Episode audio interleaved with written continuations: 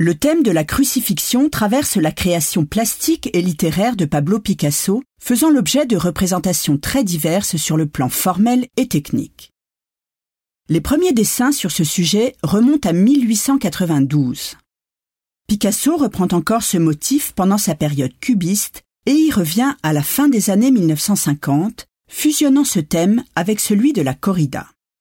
Si l'iconographie de la crucifixion renvoie à l'enfance catholique de l'artiste, cette peinture de modeste format doit aussi être considérée comme un support d'expérimentation plastique. Ce tableau s'inscrit dans une longue série de développements sur le sujet.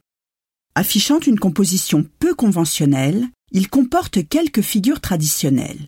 Le Christ sur la croix, l'homme sur l'échelle qui cloue la main du Christ, ou encore les deux soldats qui jouent au dé au premier plan. On reconnaît également des figures issues de l'univers personnel de Picasso.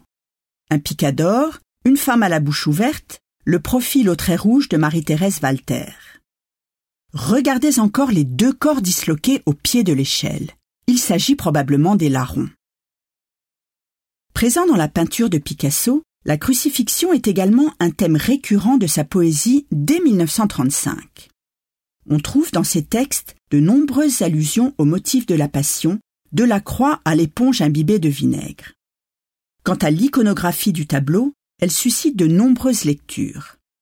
Alors que certains spécialistes y voient un rite primitif, en lien avec l'intérêt de Picasso pour l'art des Cyclades, d'autres reconnaissent l'expression d'une tragédie plus intime et personnelle.